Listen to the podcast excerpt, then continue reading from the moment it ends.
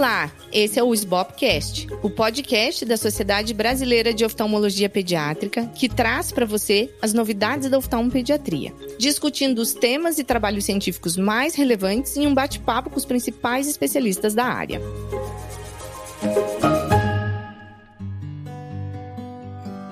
Eu sou a Luísa Hopker, atual presidente da SBOP, e hoje é o nosso primeiro episódio e eu vou conversar com o Dr. Fábio Eisenbaum sobre o passado, o presente e o futuro da SBOP. Então, Tor Fábio Eisenbaum, é um prazer enorme ter você aqui. Você é o nosso primeiríssimo convidado. O Dr. Fábio foi presidente da SBOP na gestão de 2019 a 2021, é doutor pela Unifesp e atua como oftalmopediatra e neurooftalmologista na Santa Casa de São Paulo. E segue sendo nosso conselheiro aqui na SBOP na gestão atual. Fábio, seja bem-vindo ao SBOPcast. Oi, Luísa, tudo bem? É um prazer estar aqui com vocês. Parabéns pela sua gestão e é uma honra ser o primeiro convidado aqui no podcast da SBOP. Obrigado. Obrigada a você. Fábio, queria que você contasse um pouquinho para gente sobre aquilo que a gente tem de registros e que você conhece da história da SBOP. Desde quando que tem a SBOP, que tem registros, a fundação dela? Queria que você me falasse um pouquinho sobre isso. A história da Luiz, ela é muito interessante, né? Quando a gente foi levantar todo o histórico da SBOP na nossa gestão, a gente viu que a SBOP ela foi fundada em 1989, há bastante tempo, né? Quem foi uma grande idealizadora na época, a doutora Clélia Erveni, que ela é realmente muito conhecida até por trabalhar com, na época com tumores oculares. E a ideia uh, da fundação da SBOP nessa época era porque não se tinha um especialista que cuidava de crianças. Então era uma coisa meio que só o, o, o estrabólogo examinava as crianças e era considerado um oftalmopediatra. As pessoas que estavam nessa época falaram que foi uma luta muito grande, grandes obstáculos tinham, sejam políticos, sejam pessoais de ultrapassar, e foi uma história muito interessante com muitos presidentes, até hoje ela se, se estabelecer como está hoje muito forte. Fábio, e fala um pouquinho pra gente de como você viu a evolução da SBOP nesses últimos anos, até as diretorias que você esteve presente e a tua última gestão como presidente. Luísa, é, eu venho acompanhando a SBOP há, há muitos anos, né? É, desde os idos dos anos 2000, tá? que é quando eu entrei na oftalmologia. O que a gente via da SBOP, que já era muito importante, era a participação nos congressos brasileiros de oftalmologia, eram alguns cursos que congressos que eram feitos anuais, mas o muito interessante que a gente viu nesses últimos anos, mesmo quando eu não estava na diretoria, é o número crescente de, de médicos oftalmologistas interessados em oftalmopediatria. Você via ano a ano esse interesse aumentando, quer dizer, os congressos, as, os cursos da SBOP saíam de salas pequenas, ficavam lotados para salas maiores, a gente via isso mesmo nos congressos brasileiros de oftalmologia. E aí eu posso falar dos anos que eu, eu estive na SBOP, desde tesoureiro até presidente. O que a gente notou exatamente isso, quer dizer, um número grande de participantes, de médicos envolvidos na, na oftalmopediatria e, essencialmente, na nossa participação, talvez até pelo efeito, a pandemia, etc., o número de cursos de oftalmopediatria, seja para especialista ou não especialista, aumentou muito com uma procura muito grande. Cada vez mais a gente vê mais interessados em oftalmopediatria. E você acha que isso influenciou em, por exemplo, no, na SBOP ter crescido não só como membros, né, com, associados, que você certamente viu aumentar nesses últimos anos, mas também na, nos diversos espaços que a SBOP tem ocupado nos últimos anos? Eu acho que sim. Quando eu falo aqui, eu não falo de mim, eu falo também de ex-presidentes, né, presidentes que eu tive contato, eu não queria citar nomes aqui, mas eu acho que sim. Eu acho que tanto na questão influenciou, porque tanto na questão mercadológica, né, quer dizer, existe um interesse muito grande de oftalmopediatria pelo mercado. Hoje, boa parte até dos planos de saúde, para credenciarem certos médicos, ele pede que ele seja sócio da SBOP, né? Mas essencialmente pelo, pelo interesse mesmo, né? Porque é uma área muito vasta, é uma área que compreende, você pode ir por várias várias vertentes, né? E cada vez mais o oftalmologista tende a se especializar até por uma questão mercadológica, né, para procurar o seu espaço. E a gente vê, né, no consultório, eu acredito que você também, os pais dizendo com muita frequência: eu fui num oftalmologista que atende criança, mas eu não me senti seguro. E por isso eu vim procurar um oftalmopediatra. Então, acho que isso vem muito, né, da população, uma procura da população, né, como você falou, assim, de certa forma mercadológica, mas não só,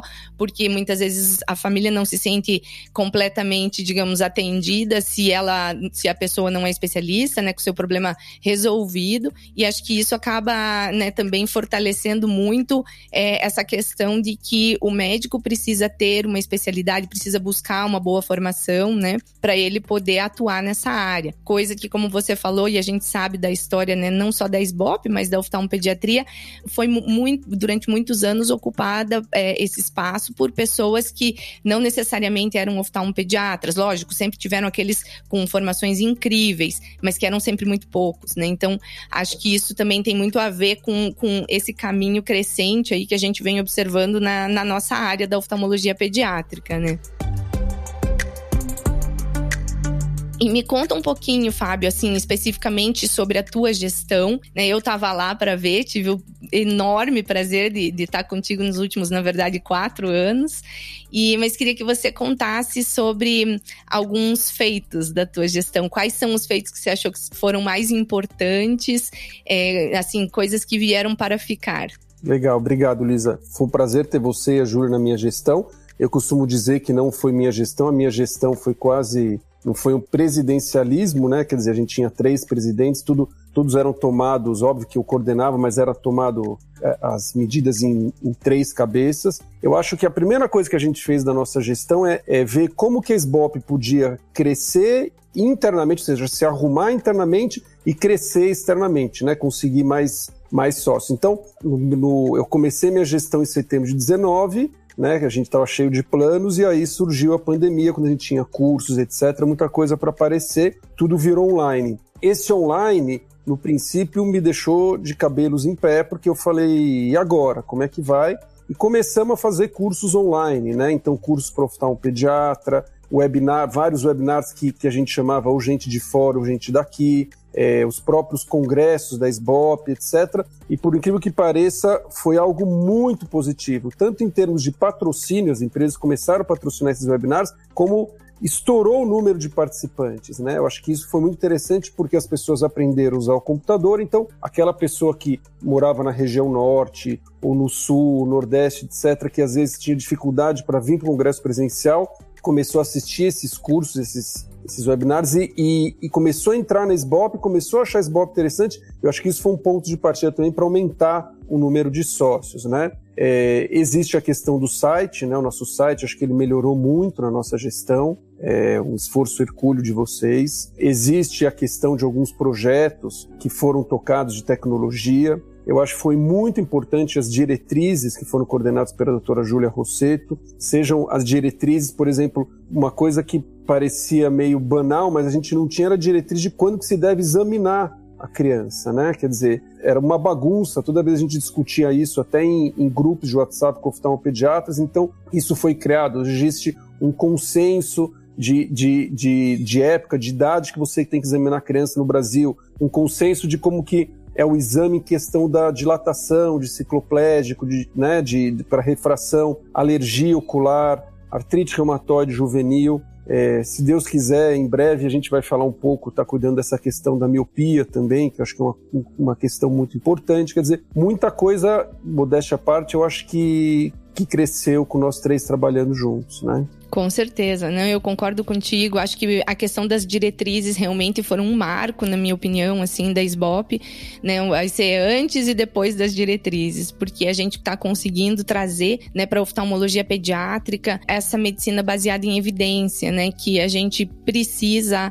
é, seguir e que dá um norte, né, para as pessoas poderem saber para que lado ir e, e pelo menos se basear para fazer a sua prática no dia a dia. Então, acho que realmente as diretrizes assim foram algo muito importantes e que estão sendo divulgadas, é, mas acho que elas vão ser, quando a gente olhar para trás daqui uns anos, realmente um marco na, na história da oftalmologia pediátrica brasileira. E Fábio, me fala um pouquinho também sobre o espaço que agora a gente tem, que também foi criado na tua gestão dentro da Sociedade Brasileira de Pediatria. Eu acho que isso também foi algo muito importante que foi criado durante o período que você teve na diretoria da SBOP. Isso começou, na realidade, na gestão do Galton, né? E aí a gente começou a ganhar corpo maior na minha gestão. É... O incrível que aconteceu é o seguinte: a gente, eu, eu pessoalmente comecei a procurar no, no, no, site da Sociedade Brasileira de Pediatria e não existia nenhum departamento, nenhum grupo de estudo de oftalmologia.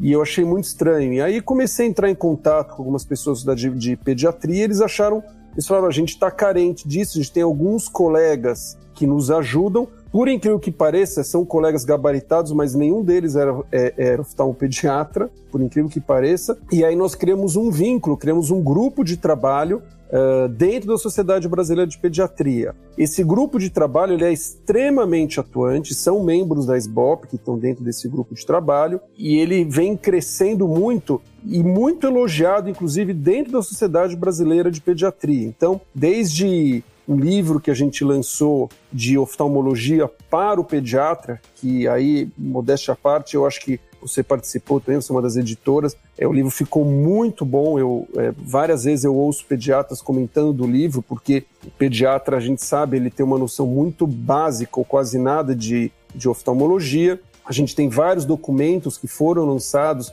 e que estão no site da sociedade e a gente começa a participar efetivamente cada vez mais da, da parte de uh, ensino da Sociedade Brasileira de Pediatria. A gente teve então pré-pandemia, em 2019, uma participação pequena no Congresso Brasileiro de Pediatria, você estava lá, e hoje a nossa participação já é maior, né? Quer dizer, inclusive com cursos pré-congresso para ensinar oftalmologia pediátrica para o pediatra. Então, acho que esse foi um ponto muito grande, porque a Sociedade Brasileira de Pediatria é a maior sociedade médica do Brasil. E a gente está crescendo lá, os oftalmologistas. Quando eu falo a gente, não é o Fábio, não é a Luísa, mas é é a oftalmologia brasileira dentro desse espaço e ganhando um corpo muito grande e uma importância muito grande. Com certeza, né? Os pediatras acho que são os principais parceiros que a gente precisa ter para fazer um atendimento adequado para a criança, porque são eles que estão mais próximos nas crianças que vão ser nossos pacientes. Então, nada melhor do que orientá-los para saber quando encaminhar,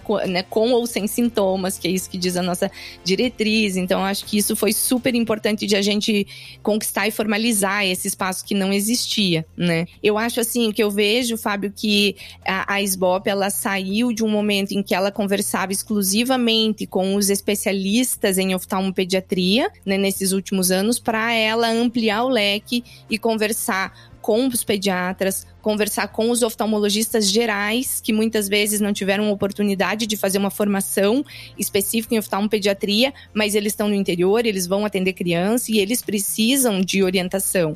Então, a OSBOP passou também a conversar com esse público. Além, é claro, de fornecer mais subsídios para quem é o oftalmopediatra com formação específica e que está na ponta, digamos assim, através, por exemplo, das diretrizes, né, e, e dos cursos que, de educação continuada que a SBOP segue fazendo. Então, realmente eu vejo que isso foi assim um crescimento exponencial dos últimos anos. E Fábio, assim, para gente finalizar, o que, que você acha do futuro da SBOP? O que, que você vê de possibilidades? O que, que você deixa de mensagem para gente?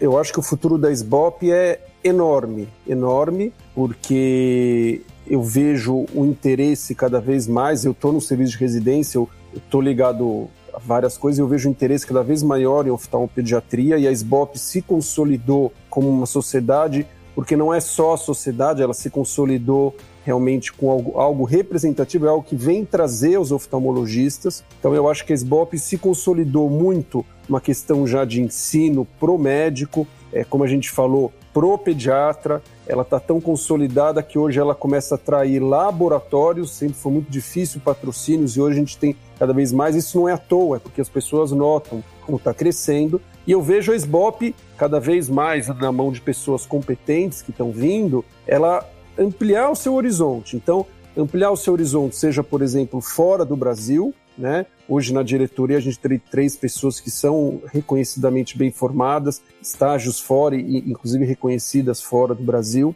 Eu vejo a SBOP em breve assumir também um lado que nunca teve, mas que precisava primeiro se arrumar a casa para isso, mas eu vejo um lado social, por que não? Né? Quer dizer, quando a gente fala da, da criança, do exame da criança, a gente não pode falar só para o oftalmologista, só para o pediatra, a gente fala para os pais, né? Quer dizer, eles entenderem o que acontece e mesmo por que não cuidar da saúde ocular das crianças do Brasil, eu acho que é um papel que uma hora isso vai chegar e eu, assim, eu vejo um, um, um futuro muito brilhante. Eu, eu sempre conversei com vocês, eu sempre achei que a SBOP era uma sociedade pequenininha e que tem de ser uma das maiores sociedades oftalmológicas do Brasil, pelo interesse, eh, seja dos oftalmologistas de fora e das pessoas que estão dentro, que eu sei que trabalham muito. Então, eu acho que o futuro é muito brilhante para a Sociedade Brasileira de Oftalmologia Pediátrica. Ah, legal, Fábio. Fico super animada de te ouvir e até emocionada por né, ter estado contigo e, e, e, ouvir essas palavras assim, ah, brilhantadoras aí para o nosso futuro. Obrigada, Fábio. um prazer. Hoje eu conversei com o Dr. Fábio Eisenbaum, ex-presidente da SBOP. Foi um bate-papo delicioso. Eu tenho muito, muito, muita alegria de poder compartilhar com o Fábio diversas experiências aí do passado no, na gestão da SBOP e ter visto a SBOP crescer. E, então foi muito bom ouvir ele hoje no nosso primeiríssimo episódio do SBOPcast. Se você gostou, compartilhe com seus amigos e colegas. E lembre-se que estamos nas principais plataformas de áudio, no Spotify, Apple Podcast, Deezer, Google Podcast e Amazon Music. E não perca o nosso próximo episódio, no qual eu vou conversar com a doutora Simone Nakayama sobre como anda a formação dos oftalmopediatras hoje em dia. E esse foi o SBOPcast.